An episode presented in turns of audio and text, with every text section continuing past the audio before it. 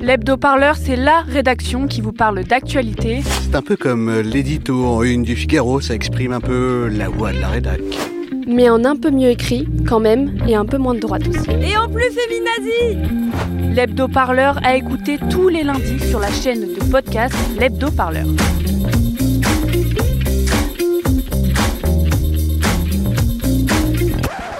Salut à tous et à toutes, j'espère que vous allez bien, très heureux de vous retrouver pour ce nouvel épisode de votre podcast hebdomadaire Pensez les luttes. Je vous rappelle, puisqu'on est en début de saison, jusqu'en juillet prochain, on se retrouve toutes les semaines, chaque jeudi dès 16h sur le flux Pensez les luttes. Ça, c'est dans vos applications de podcast sur smartphone. Vous retrouvez aussi l'émission sur notre site internet radioparleur.net. Et avant de démarrer ce deuxième épisode de la saison, n'oubliez pas que vous pouvez faire un don à Radio Parleur. Ça nous permet de continuer à vous faire entendre le son de toutes les luttes chaque jour. Allez vous écoutez Penser les luttes et cette semaine on regarde vers le futur à l'aide de la littérature et pas n'importe quel avenir, celui de notre santé, sujet d'actualité.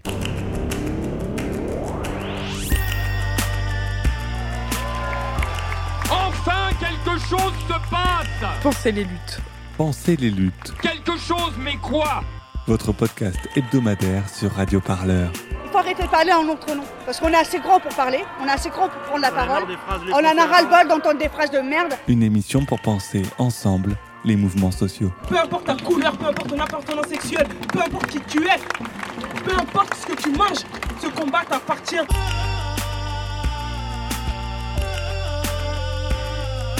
Radio Parleur, le son de toutes les luttes. Je crois pas que ce mouvement il va s'arrêter de sitôt. On se quittera plus jamais quoi, c'est impossible. Il et elle sont infirmières, médecins, psychiatres, barreuses de failles ou neurotrameuses, street médics porteuses de guérison, patientes, schizophrènes, malades, malades chroniques. Il et elle viennent d'Islande ou de Titan, de Bastia ou de Juda, plus grande cité de l'univers. Il et elle pointent à l'hôpital ou à l'hosto, au collège de médecine autonome ou à la pension broussaille. Il et elle sont membres du collectif d'activistes Symbiolife ou tubeuses sur Feel Good, le réseau social de santé mondiale. Certains sont humains, d'autres viennent d'ailleurs. Tous et toutes nous racontent leur espoir et leur lutte, le monde qui vacille et se reconstruit, les systèmes de santé qui déraillent et le soin qui sur Terre ou dans de lointaines galaxies nous ramène à l'autre. Ce beau texte qui donne envie d'en lire plus, c'est la quatrième de couverture de Sauf qui peut, Demain la santé, une sélection de 15 textes, 15 nouvelles de science-fiction mêlant imaginaire et politique. Des créations qui explorent la manière dont nos politiques de santé, les nouvelles technologies et la marchandisation du soin transforment notre rapport au monde. Une œuvre chorale presque rattrapée avant sa parution par l'ébullition du sujet qu'elle tente d'anticiper. Alors puisque notre santé a rarement occupé à ce point notre pensée, je vous propose d'en parler cette semaine dans votre podcast hebdomadaire Penser les luttes, avec les auteurs et autrices de ce nouveau recueil proposé par les éditions La Volte. Nous vivons dans un monde où nous sommes tous complètement centrés sur nous-mêmes. Il est facile de perdre de vue le sens des réalités. Il est important que vous compreniez que ce test implique une petite procédure médicale. Pour un jeu vidéo J'ai toujours été du genre à vivre dans le présent et voilà que je me prends le futur en pleine gueule. Et il n'y a absolument aucun danger. J'en suis sûr, ma chérie. Ce qui est privé doit rester privé. Allez, prenez le programme Radio Parleur. Et pour démarrer une compilation d'extraits de l'incroyable série télévisée futuriste Black Mirror pour plonger ensemble dans notre sujet de la semaine. Avant cela, je vais accueillir nos invités. Katie Stewart, bonjour à vous. Bonjour. Vous êtes euh, écrivaine, autrice de la nouvelle Losapéridol, pas facile à dire, 50 mg comprimé pelliculé. Euh, une histoire de dépendance aux médicaments et de psychiatrie dans un monde régenté par celles et ceux qui soignent, ou droguent. Ça dépend un peu du point de vue de cette lecture. Théodore Kochka, bonjour. Bonjour. Vous écrivez vous aussi une nouvelle qui s'appelle Fall, qui suit Herbst, psychiatre humain capable ou humaine, capable de traiter des patients et des patientes venus de toute la galaxie et installés à Juda, la plus grande ville de l'univers. Et enfin, Stuart Calvo, bonjour à vous. Bonjour. Vous êtes éditrice à la Volte, c'est vous qui avez coordonné ce recueil. Euh, bah, on va commencer avec vous, Stuart. Je propose de commencer d'ailleurs par la fin. Euh, ce recueil, il est dédié à la santé, euh, il contient une postface, un texte de votre main qui n'était pas prévu au départ, au moment où vous avez lancé le projet. Il explique le processus de production de ce recueil de nouvelles. Il commence ainsi le 14 juillet 2020, jour de la fête nationale. Pour la première fois de l'histoire, les soignants ont été invités à défiler place de la Concorde, aux côtés des élites de l'armée et des régiments de militaires français. En écrivant ces lignes, il me semble entamer le début d'un conte de fées moderne, la chronique d'un lendemain imaginaire, quelque chose entre l'Uchronie et l'utopie, quelque chose, si je me reporte six mois en arrière, qui aurait relevé de la science-fiction. La première chose à savoir peut-être sur ce recueil, Stuart Calvo, c'est que c'est un travail qui a quasiment été dépassé par cette réalité qu'on vit en 2020.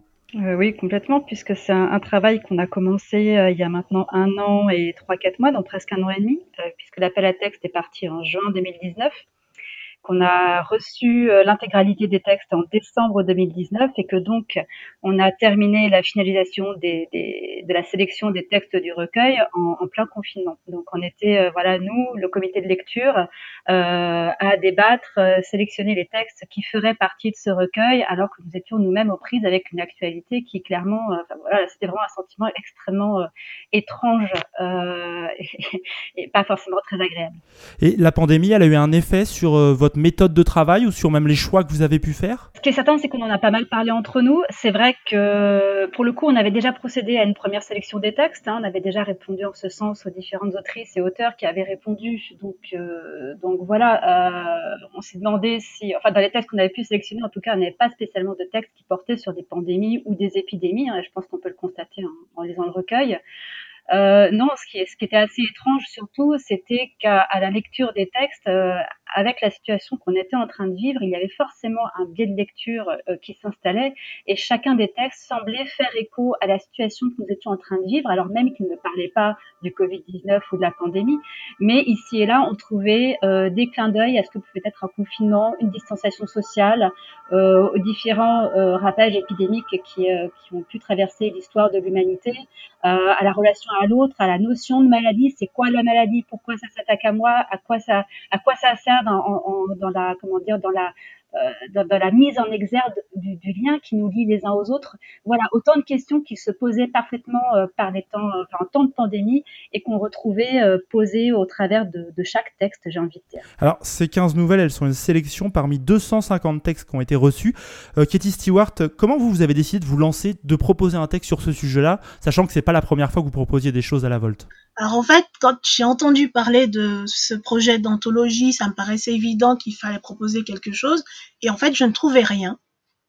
Je ne trouvais rien parce que euh, c'est un sujet pour lequel il y a tellement d'entrées différentes que je ne voyais pas laquelle serait pertinente, laquelle pourrait être intéressante. Jusqu'au jour où le médicament que je prends pour une pathologie chronique, donc je souffre d'endométriose, a été manquant et m'a fourni euh, la première scène de mon texte. C'est le point de départ du texte en fait, ce médicament qui manque d'un coup et crée euh, un effet d'inquiétude puis un effet de manque. Alors un effet de manque, euh, c'est peut-être votre lecture. Oui, c'est vrai, je, je, je l'assume.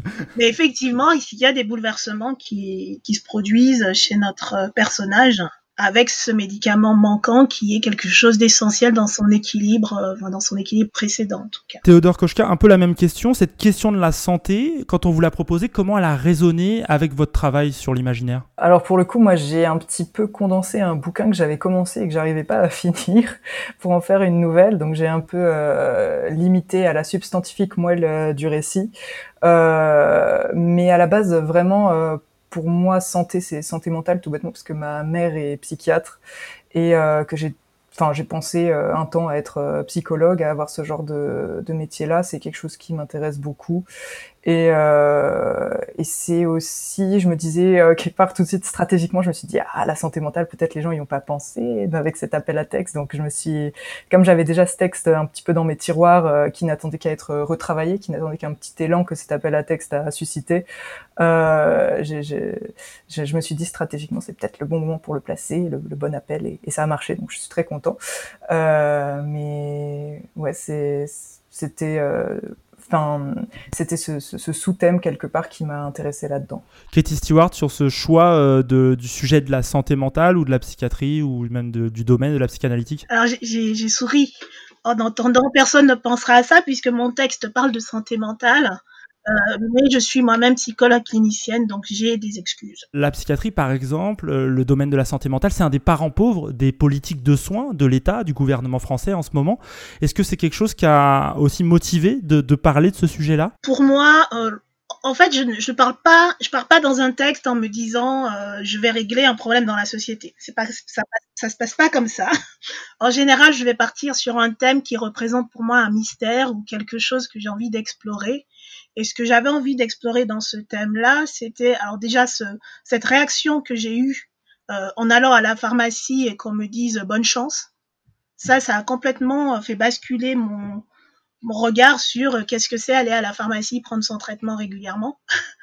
Et puis euh, également donc euh, la schizophrénie et en tout cas le, le phénomène d'entente de voix, pour être plus précise, euh, que je ne connais pas de l'intérieur, sur lequel j'ai eu des théories et dont j'ai pu discuter avec des gens concernés. Et effectivement, il y avait quelque chose d'un mystère que j'avais envie d'explorer de la manière la plus euh, la plus respectueuse possible et la plus humaine possible. Parce que le personnage a plusieurs euh, voix avec lesquelles elle discute au fur et à mesure euh, de la nouvelle. Euh, Théodore Kochka, vous, vous nous plongez dans Juda, je sais pas si je le dis bien, Ju-Da, euh, la plus grande ville de l'univers. On est auprès de Herbs, un ou une psychiatre de race humaine qui est capable de traiter des patients de toutes les races euh, du monde, de l'univers même. Alors ce qui est marrant, c'est que chacun d'un côté, euh, Katie Stewart, on est plutôt chez les patients, les gens qui ont, ont des problèmes mentaux, des difficultés mentales. Euh, vous, c'est du côté des professionnels. Je pensais à ma mère et à son épuisement parce qu'elle a fait un burn-out euh, il y a quelques années qui a été un petit peu euh, un, un, basculement dans sa vie. En fait, elle elle a changé complètement, elle a changé de lieu parce qu'elle était euh, en Picardie où ça se passait euh, vraiment mal, où vraiment les structures aidaient pas les soignants. Elle était, elle a toujours bossé en hôpital. Et euh, euh, ça force à l'usine, ça force aux maltraitances, ça force à un tas de choses insoutenables. Et euh, évidemment, euh, j'ai aussi vu le côté euh, patient parce que j'ai des proches qui sont passés par là, notamment des proches de ma famille. Et, et donc, il y avait toutes ces, je, je, voulais traiter en fait de ce lien patient-soignant et de, ce, de ce que le système amène à faire quelque part, les limites que ça crée ou les non-limites parce que pour le coup il y a un dépassement des limites euh, dans ce lien dans ma nouvelle et c'est un petit peu le l'enjeu principal. Et puis j'avais euh, le thème de la SF euh, là-dedans c'est que je, suis un peu frustrée frustrée toujours par le quelque part le manque d'imagination de, la space opéra euh, sur nos rapports aux autres entités euh, qui, pourraient se développer ou qui ou qu'on serait amené à côtoyer. Je sais pas, je, me suis reposé des questions euh, politiquement plus tard par rapport à ça, mais enfin j'étais frustrée par ça et je me suis imaginé euh, les limites que rencontrerait un humain ou une humaine du coup en étant euh, confronté à ces créatures-là et à leur leur santé mentale aussi. à la base, j'avais un tas d'autres patients dans ce récit-là euh, qui exploraient euh, des possibilités euh, liées à ça, des relations amoureuses avec des IA, des des, des, des, des, êtres euh, dont le traumatisme s'affiche sur la peau, des choses comme ça, mais euh, j'ai, j'ai, je me suis limitée du coup aux patients euh, qui me paraissaient les plus intéressants pour cette nouvelle. Stuart Calvo, comment là, vous vous avez comment dire coordonné ce recueil? Comment chaque thème a été réfléchi? Est-ce que vous avez pris d'abord ce qui vous plaisait ou il fallait qu'il y ait des thèmes sur bah, la santé mentale, des thèmes plutôt sur l'hôpital, des thèmes plutôt sur la médecine générale? Je dis un peu n'importe quoi, mais mais c'est très large. C'est vrai qu'à l'origine, on souhaitait que un, le plus grand nombre de thèmes possibles soient abordés et forcé de reconnaître que malgré la diversité des textes, il y a quand même 15 textes, donc par 15 autrices, 15 auteurs, euh, on retrouve des traits saillants, j'ai l'impression, qui se rejoignent, euh, à savoir que la notion d'humanité, de soin, de prendre soin de l'autre, est quand même quelque chose qui, revient régulièrement. Et c'est en ça que je dis qu'il s'agit certainement d'un recueil de science-fiction sociale, euh, plus que de science-fiction dure, je dirais ça comme ça. Stuart Calvo, Katie Stewart, Théodore Kochka, on va continuer notre discussion et aborder la seconde partie de Se penser les luttes dans Sauf qui peut, Demain la santé. Si les nouvelles sont toutes très différentes, on retrouve une tendance, on vient d'en parler, c'est d'abord la volonté d'humanité, mais c'est aussi l'évolution, je trouve, numérique, déshumanisante de la santé quelque part, un processus qui se retrouve aussi dans certains messages du gouvernement actuel. À l'ère numérique, chaque acte médical donne lieu à la création de données. Une radio, une pesée, une analyse biologique, un passage à la pharmacie. Avec le DMP, le dossier médical partagé, chaque citoyen disposera d'un répertoire informatique unique dans lequel ces données seront rassemblées. Les médecins pourront consulter ce dossier pour améliorer leur diagnostic Toutes ces données constituent une matière première précieuse pour l'innovation et la recherche. Grâce à elles, les chercheurs peuvent répondre à des questions concrètes, comme l'étude des effets secondaires des prescriptions. Le Health Data Hub permettra aux chercheurs d'accéder sous hautes conditions de sécurité aux données nécessaires à leur projet. Le grand défi Comment améliorer les diagnostics par l'intelligence artificielle contribuera à financer les meilleurs projets portés par tout type d'acteurs, tels que des professionnels de santé, des entreprises ou des organismes de recherche.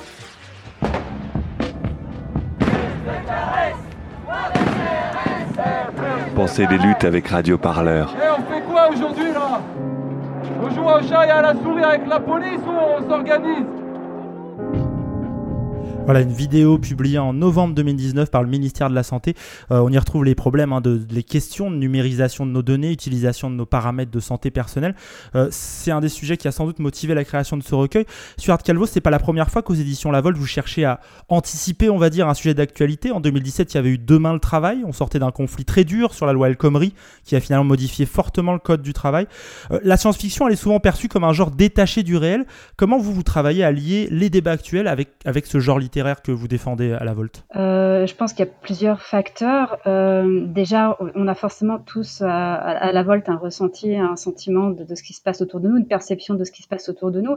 Euh, si je reprends demain le travail, c'est vrai que pour ma part, j'étais dans une profonde remise à question à l'époque sur la notion de travail en elle-même, que j'ai cherché des réponses de la science-fiction, savoir quelle science-fiction aujourd'hui nous parlait du travail, et que j'ai pas trouvé des réponses à mes questions. Et, et c'est vrai qu'au même moment, l'actualité a commencé à parler de, plus en plus de ces situations-là, puisque la loi travail est arrivée. Il y a eu également euh, euh, toute l'histoire de la situation euh, de l'austérité en Grèce, qui pour moi a fait, a fait résonner des choses très fortes en moi. Et c'est à ce moment-là que j'ai discuté avec Mathias Sechnet, donc le fondateur de la Volt, de la nécessité de faire un recueil de nouvelles de science-fiction politique sur le travail. Et j'ai envie de dire que pour la santé, c'est à peu près la même chose. pour ma part, je me suis retrouvée, voilà, j'ai été amenée à travailler dans le secteur de la santé. J'ai pu rencontré énormément de, de soignants qui m'ont impressionné par euh, j'aime pas dire le terme vocation parce que c'est aussi quelque chose avec lequel il faut prendre du recul, mais en tout cas par leur engagement, euh, par les expérimentations qui étaient faites pour euh, qu'il y ait des dialogues qui se nouent entre médecins, infirmiers, euh, patients, euh, toutes les tentatives en démocratie sanitaire avec les patients experts, euh, la notion aussi de, de, de, pouvoir, de relation de pouvoir entre un patient et un soignant, de, de relations descendantes. Voilà, c'est autant de choses qui m'ont interpellée, en même temps que bien sûr la crise de l'hôpital qui, qui fait notre actualité depuis 2000 et c'est forcément des choses aussi qui, auxquelles les, autrices et auteurs de, la Volte, auxquels ceux à qui on a pu en parler, étaient extrêmement sensibles. Et lorsqu'il a fallu choisir un thème pour ce recueil, euh, on a commencé par soumettre euh, le thème de la santé, euh, ce à quoi les auteurs ont tout de suite adhéré en disant oui, parce qu'il faut qu'on parle quelque chose qui relève de notre quotidien, qui nous arrive à tous, qui nous concerne tous. Et suite au travail, la santé était réellement le thème qui faisait écho aux enjeux et aux besoins de réponses politiques que les auteurs pouvaient avoir. Euh, Katie Stewart, cette idée que la santé, euh, ça nous concerne tous. Alors là, on l'a vécu encore plus fort cette année-là, mais comment elle a fait écho dans, vos propositions? Je sais que vous avez aussi avant participé à Demain le Travail. Oui, c'est ça, j'ai participé à Demain le Travail, je participerai certainement à Demain l'amour, j'imagine que c'est ça le thème qui va venir. Moi, je ne crois pas du tout à l'écriture neutre et détachée, ça n'existe pas. Je pense qu'une écriture qui se veut apolitique, ça va être une écriture qui va défendre la politique actuelle dominante et qu'on écrit ce qu'on est. Euh, c'est une conviction euh, réelle et qui se, qui se vérifie au fur et à mesure euh, de mon expérience et de mes conversations avec des écrivains. On écrit ce qu'on est, on écrit ce qui nous préoccupe et parfois malgré soi. Donc autant y aller, autant y aller volontairement et, et autant profiter de la fiction pour, pour répondre à des questions. Moi, c'est vraiment dans une démarche de recherche que je fais mes textes c'est vraiment l'idée de, de, mettre en scène quelque chose, de mettre en place une expérience de vie, de oui, c'est de mise en scène, de, de théâtre peut-être, pour tester des hypothèses, pour euh, essayer de comprendre un thème. Et là, c'était la santé. J'ai compris des choses par mon écriture et j'ai aussi compris pas mal de choses en lisant les camarades. Donc, euh, ce genre de, d'anthologie collective. Euh, je trouve ça vraiment euh, excitant. En fait, vous cherchez à répondre à des questions très concrètes, j'ai l'impression, au départ des choses.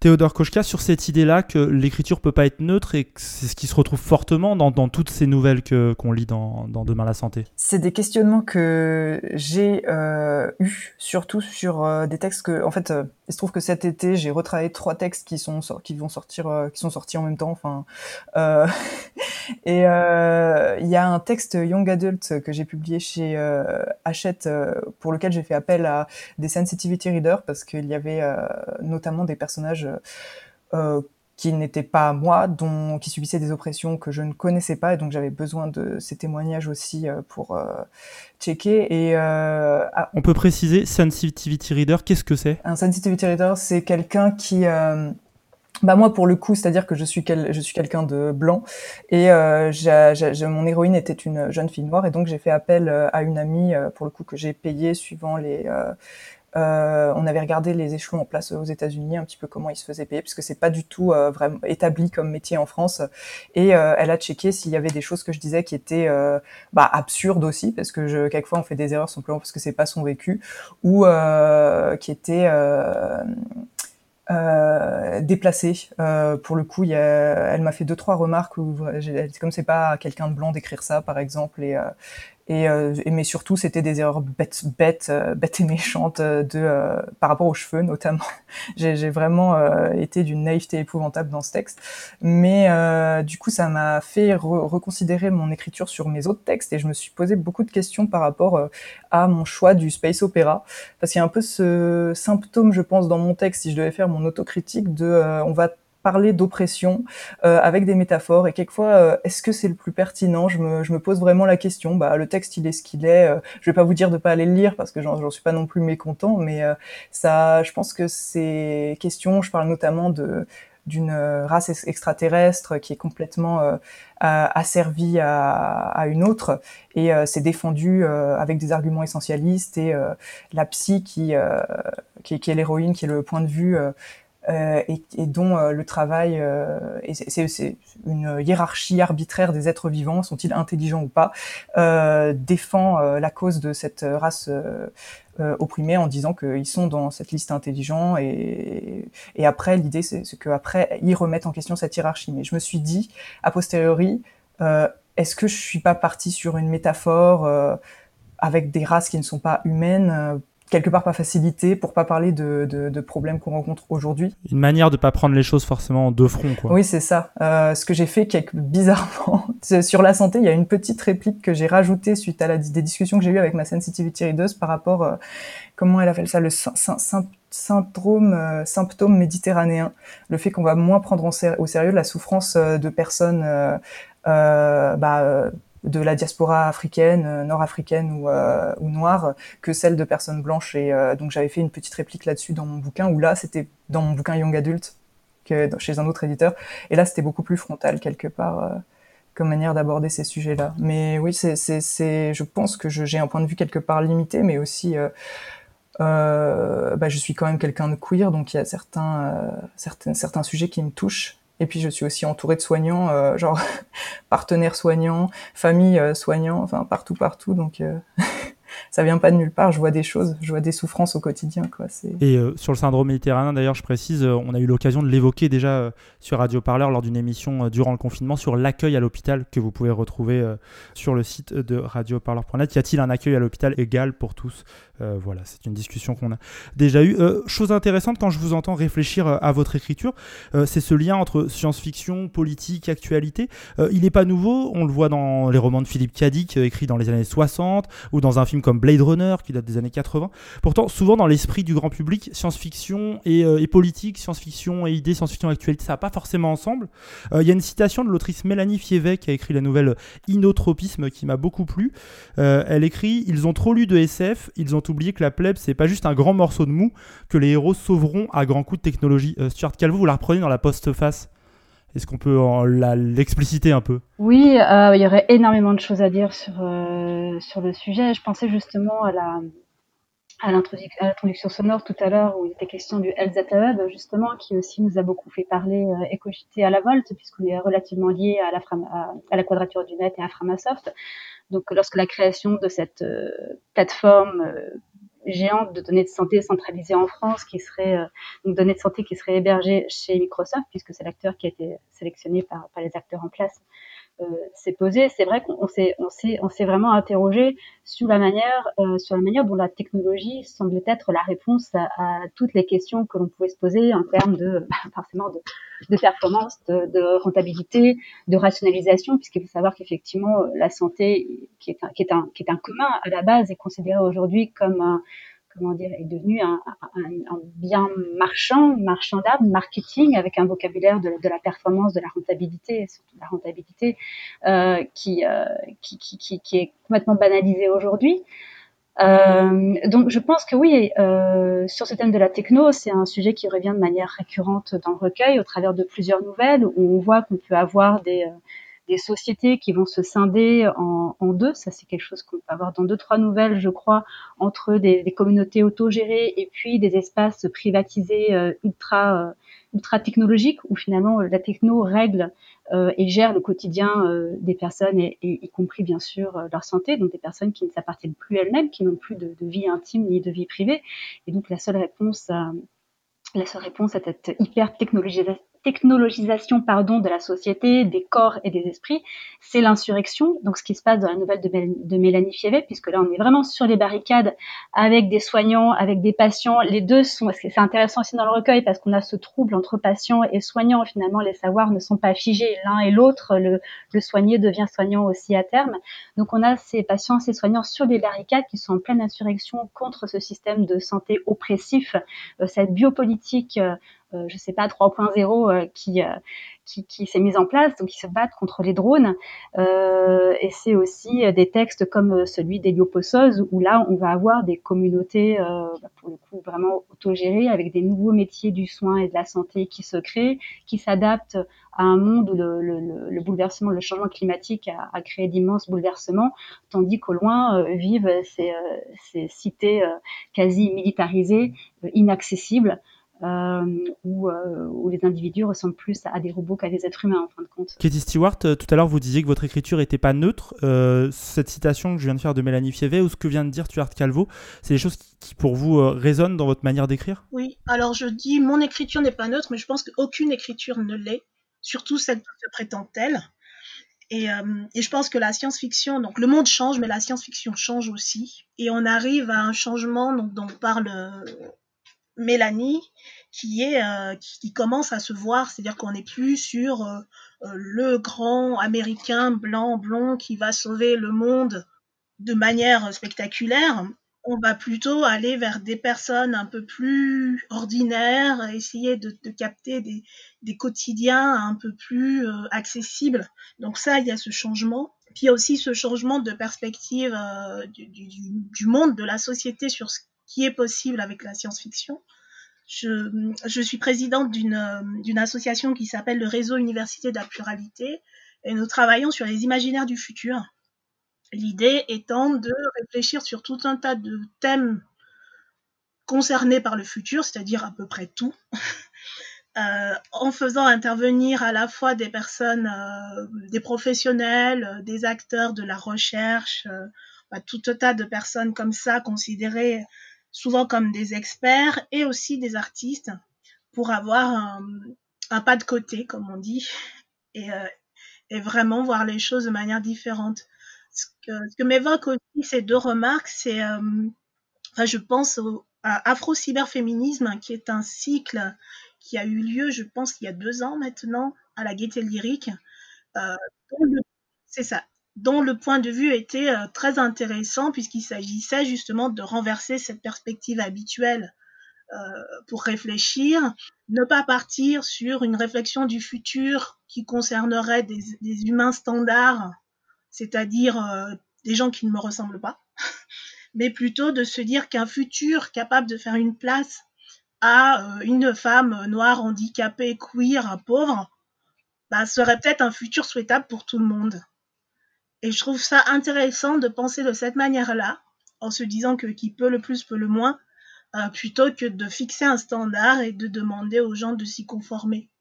Donc il y a du changement. Euh, la science-fiction, euh, il y a une image de la science-fiction Après, la réalité de la science-fiction est multiple. Merci beaucoup, Katie Stewart. Il nous reste encore quelques minutes à passer ensemble. Euh, on va continuer à discuter ensemble autour de ce recueil euh, Sauf qui peut, demain la santé. Euh, je voulais ouvrir notre dernière partie. On vient un peu de le faire déjà sur cette science-fiction politique qui est portée par la Volte et aussi par vous, auteurs et autrices. Et vous n'êtes pas les seuls, comme le montre cet auteur bien connu lui aussi, qui est édité par la Volte. À partir du moment où le monde est est, vraiment anthropotechnique, la science-fiction est au cœur de ce qui se passe aujourd'hui. Et comme elle est au cœur de ce qui se passe aujourd'hui, elle peut beaucoup plus finement que d'autres genres, pour moi, hein, que, le thriller par exemple aujourd'hui ou la littérature blanche, beaucoup plus profondément sentir ce qui va se passer, ce qui peut se passer. Voilà. Et ce à quoi peut aboutir, voilà, le, par exemple, le génisme, euh, ou je sais pas, je prends le ciseau génétique CRISPR-Cas9, qu'est-ce que ce ciseau génétique peut produire, inventer, euh, mettre en place? Ça, c'est typiquement ce qu'un auteur de science-fiction va pouvoir développer. Il va mettre en scène des personnages, un avenir, un univers dans lequel le ciseau génétique fonctionne. Qu'est-ce que ça produit? Ça fait que vous transmettez pas seulement des idées comme je le fais là, mais vous transmettez des percepts, des perceptions, vous transmettez des sensations, vous transmettez des affects. Et c'est souvent à travers les affects que les idées vont passer, qu'on va comprendre certaines choses. Si je vous dis attention, le ciseau génétique CRISPR-Cas9 c'est dangereux, ou si je dis attention, le génisme, euh, comme vient de le faire le, chinois, c'est dangereux. J'entends, oh, mais je ne ressens voilà, pas. Voilà, vous ressentez rien. Si mm. par contre je mets en place, voilà, quelqu'un qui effectivement modifie son enfant et qui devient voilà mi-temps hybride et que ça modifie énormément de choses derrière, vous allez, vous allez rentrer dans le récit, et vous allez comprendre. Ouais. Pensez les luttes, votre podcast hebdomadaire sur Radio Parleur. Pour penser ensemble les mouvements sociaux. Voilà, donc Alain Damasio, hein, auteur de La Horde du Contrevent et du plus récent Les Furtifs, entre autres. Euh, c'était un extrait de l'émission La Grande Table sur France Culture, daté de novembre 2018. Alors, Damasio, c'est un peu euh, l'auteur emblématique de La Volte. À Radio Parleur, on a une connexion particulière avec lui. D'ailleurs, on peut retrouver euh, plusieurs entretiens sur le site de Radio Parleur avec lui. C'est aussi un soutien de notre média. Alors, ce qui est intéressant, c'est plutôt ce qu'il dit que ce qu'il est. il parle d'un âge d'or de la SF, un lien entre le monde technologique actuel et ce que proposent les autrices et auteurs de ce qu'il nomme un genre majeur. Peut-être pour commencer, est-ce que vous êtes d'accord avec lui, Théodore Kochka, par exemple? Pense que ça va dépendre quel SF, parce que euh, moi, pour le coup, je me sens un peu comme un imposteur, je n'en consomme pas beaucoup, ce n'est pas mon euh, genre de prédilection, je veux dire que je me suis un petit peu arrêtée à Ursula euh, Le Guin, que j'aime beaucoup. c'est terrible, j'ai lu un peu d'Octavia Butler quand même, et, mais c'est pas non plus, je suis pas non plus super au fait de ce qui se fait. Euh, et j'ai l'impression que la science-fiction, dans l'image qu'on en a encore et dans l'image populaire qu'il y en a, dans l'image des séries américaines, dans l'image qui est accessible quelque part au plus grand nombre, euh, c'est toujours le héros américain euh, blanc euh, qui sauve euh, la masse molle, à part quelques exceptions comme comment c'est quoi le titre français The Arrival, qui traitait d'un rapport beaucoup plus humain, je trouve, à l'autre justement. Euh, les films qu'on a euh, majoritairement. Premier contact, le film, ça? Euh, Oui, ça doit être ça. On a quand même des histoires de avec des grands enjeux bah, très coloniaux, de guerre, de, de, de conquête, de résistance à un autre diabolisé. Enfin, c'est très basique finalement, même dans des séries qui quand même quelque part développent des discours un peu plus subtils. Mais on, on, est, je trouve, dans ce qui est plus accessible, encore un peu limité. Après, je, je pense que sans doute, le, je crois tout à fait que le texte euh, a un discours plus subtil aujourd'hui. Euh, je, je, n'en doute pas. Mais euh, moi, je ne suis pas un, consommateur fervent et j'avoue que Peut-être en BD. En BD, si, il y a des choses intéressantes qui sont. On peut avoir un, avis sans être consommateur forcément euh, fervent. Heureusement d'ailleurs. Katie Stewart sur euh, l'idée que la science-fiction, elle permet aussi de, personnifier ce que pourraient donner des évolutions technologiques que développe Alain Damasio. Je trouve que sa description est un peu restrictive. Alors peut-être qu'il me manque un petit bout de l'interview. Oui, c'est un extrait, il hein, faut le dire, d'une interview de 30 minutes. Ça, c'est une partie de la science-fiction, donc c'est ce qu'on appelle l'anticipation. Effectivement, typiquement, c'est euh, projeter quelque chose euh, qu'on perçoit aujourd'hui dans un futur qui nous permet d'explorer. Donc ça, c'est l'anticipation. Mais la science-fiction, ça n'est pas que ça. C'est aussi euh, un travail sur la science, sur sur l'espace, le rapport au temps, et ça peut être autre chose que simplement euh, projeter dans le futur. Euh, on a aussi euh, l'Uchronie qui permet d'imaginer ce qu'aurait donné le présent ou le futur avec une petite modification dans le passé. Donc c'est très très vaste et au sein de la science-fiction, enfin il y, a beaucoup de gens qui refusent ce côté anticipation qui est la partie la plus euh, utilisable et la plus détournable de la science-fiction, euh, puisque euh, je parlais d'université de la pluralité, on a, régulièrement des personnes qui nous demandent euh, de l'aide, l'aide de la science-fiction pour un projet qui va être euh, industriel ou euh, voilà, j'ai été interrogée une fois sur le, futur de la filière pain. C'est fort intéressant et ça, doit servir aux personnes probablement à, à, se projeter dans leur commerce, mais euh, c'est pas la fin du capitalisme, par exemple. Enfin, vous voyez, donc il y a, quand même cette partie de la science-fiction qui est euh, qui peut-être immédiate, probablement qui peut devenir utilitaire euh, si elle est utilisée de cette manière-là. Mais la science-fiction, c'est aussi l'évasion, c'est aussi euh, imaginer autre chose et sortir de ce qu'on perçoit aujourd'hui.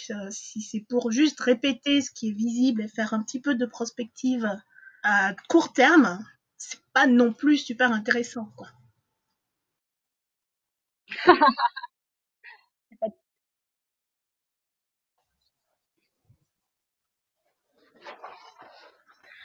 Euh, ouais, moi ce que je répète souvent, c'est que la science-fiction, ça n'a rien à voir avec la prospective, hein, c'est clair. L'idée, c'est pas de faire des, euh, plans économiques à N plus 2, N plus 5, etc.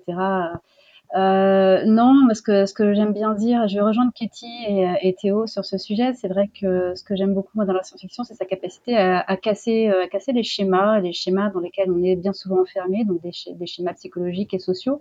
Euh, personnellement, moi, je suis très fan euh, bah, d'auteurs comme euh, comme Becky Chambers, comme euh, River Solomons, comme euh, Ursula Le Guin, bien sûr également, comme euh, forcément Sabrina Calvo, euh, Luvan, en tout cas des, gens qui sont, voilà, en général, qui sont des auteurs et des autrices queer et qui vont interroger les identités de genre en, proposant des sociétés où, comment dire, l'organisation et les codes sociaux ne sont, sont radicalement différents de ceux qu'on peut nous proposer ici sur Terre. En fait, c'est donner à voir des cultures différentes qui peut-être déjà d'ailleurs existent par ailleurs Hein, c'est presque un travail euh, d'ethnologue, j'ai envie de dire, pour moi, la, science-fiction. Donc, davantage que d'aller vers le futur, en fait, souvent, le futur, c'est euh, l'endroit où on peut projeter ces imaginaires qui nous permettent de penser, de faire autrement, de sortir du cadre, de s'interroger sur nos propres blocages, nos propres schémas mentaux euh, et nous désincarcérer, hein, comme dirait Zanzibar. Euh, oui, pour moi, la, science-fiction, c'est ça, c'est casser les schémas, c'est casser, casser les cadres et euh, proposer des alternatives euh, auxquelles on n'aurait peut-être jamais pensé, mais qui, pour le coup, peuvent nous permettre d'imaginer des, euh, euh, comment dire, des, des, des chemins d'autant plus souhaitables que ceux vers lesquels on se serait tourné si on était resté enfermé dans comment dire, dans, dans, tout simplement dans nos, dans, nos préjugés, mais dans nos carcans, euh, je dirais, euh, éducationnels euh, et. Et enfin, peut-être pour terminer, Stuart Calvo, Alain Damasio évoque un âge d'or de l'ASF en ce moment. Est-ce que c'est quelque chose que vous, en tant qu'éditrice, vous avez là reçu plus de 250 textes pour, pour demain la santé, vous constatez avec des auteurs, des autrices de plus en plus productifs et de plus en plus créatifs et peut-être plus libres aussi de proposer des choses Ou est-ce que c'est quelque chose que vous avez déjà constaté sur plusieurs années avant? Euh, je trouve que la science-fiction, ça c'est ma perception personnelle, hein, je trouve que la science-fiction est bien, alors c'est vrai qu'il y a un côté beaucoup plus mainstream peut-être aujourd'hui, mais bien plus accepté qu'à une époque. Je me souviens que lorsque j'ai eu l'occasion de travailler sur Demain le travail et que je souhaitais travailler avec euh, des chercheurs ou des économistes, euh, bien souvent je me suis fait rembarrer parce que la science-fiction quand même c'est pas bien sérieux. Alors qu'aujourd'hui c'est presque l'inverse, on vient chercher des autrices et des auteurs de science-fiction. Euh, j'ai presque l'impression, vous me direz euh, Katie et Théo, mais qu'aujourd'hui demander une rémunération lorsqu'on intervient à l'extérieur en tant qu'autrice et auteur de science-fiction, c'est plus un gros mot, alors qu'auparavant, c'était quelque chose qui arrivait carrément. Voilà, c'était quelque chose d'inimaginable, presque d'inimaginable. Ça paraissait étrange qu'un auteur ou une autrice de science-fiction demande une rémunération lorsqu'il est invité à une conférence. Euh, je trouve qu'aujourd'hui, il y a une bien plus grande acceptation de la science-fiction. On demande davantage des, des, interventions de la part des autrices et des auteurs, et ça, je trouve ça vraiment super, puisque c'est vraiment eux les plus, eux, elles et eux, les plus à même de parler de cette littérature-là et de ces imaginaires. Donc oui, moi, je sens une bien plus grande ouverture euh, par-delà, euh, mis à part le, le, côté plus mainstream que l'on peut voir au cinéma. Mais oui, il y a des vraies recherches, de vraies questions, euh, des vraies interrogations qui, euh, au prisme, enfin, qui se servent du prisme de la science-fiction pour, euh, pour réfléchir, pour aboutir et pour s'ouvrir. Peut-être on finira là-dessus, Katie Stewart, sur cette acceptation euh, plus forte de la science-fiction et je pense même des genres littéraires hors euh, classique, on va dire, en général Ça fait un peu plus de 15 ans que je, je traîne un peu dans le milieu de la science-fiction. Euh, comme je disais, elle est multiple. Et effectivement, peut-être qu'il y a un peu moins de place pour euh, une science-fiction qui va euh, parler peut-être d'explorer l'espace euh, ou ce qu'a fait Théodore et, c'est bien de rencontrer d'autres espèces, mais ça correspondait aussi à des questionnements de l'époque. C'est-à-dire que quand on, quand on parle de, de rencontrer des espèces différentes, en gros, on s'interroge sur l'altérité qu'on vit au quotidien. Donc voilà, les, préoccupations ont un peu bougé. L'acceptation, oui. Alors probablement parce qu'il y a des médias euh, grand public, euh, cinéma, jeux vidéo, qui ont un peu banalisé l'imagerie de la science-fiction. Maintenant, euh, une science-fiction qui va plus interroger, comme fait ce que publie La Volte, les, les, fondements de notre société, je ne sais pas si elle est vraiment acceptée. Alain Damasio est un cas à part. je ne suis pas certaine que les réflexions euh, portées par la science-fiction en littérature soient si successful que ça, mais je n'ai pas de chiffres. Pour vous, il y, y a, encore du chemin à faire dans les, dans les têtes? Oui, je pense. C'est-à-dire, on peut développer rapidement? Qu'est-ce qui, qu'est-ce qui bloque? Alors, en fait, il y a une vision, euh, mais peut-être même aussi chez les auteurs, euh, une vision un peu fermée de qui écrit, qui peut écrire de la science-fiction et qui peut en lire ce qui a produit pendant des années des récits où pas mal de gens ne se retrouvaient pas. Euh, Théodore parlait des personnes queer, euh, je peux parler des personnes euh, noires. les femmes ont eu un peu de mal à exister aussi, le nombre de récits où on va juste avoir une femme qui décore. voilà, ça c'est des choses qui existent encore. Les auteurs qui écrivaient à l'époque, ils écrivent encore et ils occupent encore de la place sur les étagères il y a des signes comme quoi ce monde est en train de mourir tranquillement, mais je pense qu'il va, il va falloir un petit peu de temps encore pour avoir une, euh, une science-fiction qui parle à tout le monde et qui soit pas juste euh, conçue euh, par des personnes standards pour des personnes standards. Peut-être Théodore Kochka, quelque chose à rajouter là-dessus pour terminer? Ah, J'ai trouvé ça très très bien dit par Kitty Stewart et j'ajouterais que ce qui traduit de ça, je l'ai, enfin plus ou moins, je vais répéter, c'est les médias plus mainstream quelque part. Enfin, je, trouve vraiment qu'on est dans un modèle très très euh, passé de, science-fiction, dans ce qui est le plus accessible et le plus regardé. Euh, Peut-être il y a eu l'arrivée en young adult de la dystopie, mais ça reste quelque chose de très très euh, avec des titres très très populaires, mais ça reste euh, assez limité dans, dans, les réflexions et au final euh, avec des messages que je trouve un petit euh, conservateurs parfois euh, et euh, qui vont vers de l'essentialisme aussi mais et ça, rappelle des récits des années 70 ou quoi enfin des choses que j'ai lues puisque moi je ne lis pas les choses qui viennent de sortir mais oui il y a du chemin à faire mais ben, c'est aussi une opportunité de, de, faire ce chemin-là. Merci beaucoup Théodore Kochka, Katie Stewart et Stuart Calvo d'avoir été avec nous dans ce Penser les luttes. N'hésitez pas à aller lire euh, Sauf qui peut demain la santé qui fait, euh, je pense, une partie du chemin qu'on vient d'évoquer, qui reste à faire et qui travaille à le faire. On va s'arrêter ici pour cette semaine, mais préparez-vous, chers auditeurs, vous allez rapidement entendre parler à nouveau du travail des autrices et auteurs de la Volte sur Radio Parleur. Je vous en dis pas plus pour le moment, vous suivrez ça sur nos réseaux sociaux et autres. En attendant, je vous rappelle que vous pouvez faire un don à Radio Parleur, ça se passe sur notre site radioparleur.net. C'est le meilleur moyen d'avoir euh, toujours plus de podcasts dédiés aux mouvements sociaux. Et je vous rappelle aussi le titre, une nouvelle fois, de ce super recueil de nouvelles, sauf qui peut demain la santé, c'est aux éditions euh, La Volte et c'est disponible dès maintenant en librairie. Euh, merci à vous, chers invités. Rendez-vous jeudi prochain pour continuer à penser ensemble les mouvements sociaux. Très belle semaine à l'écoute de Radio Parleur. Radio Parleur, le son de toutes les luttes. Écoutez-nous sur radioparleur.net.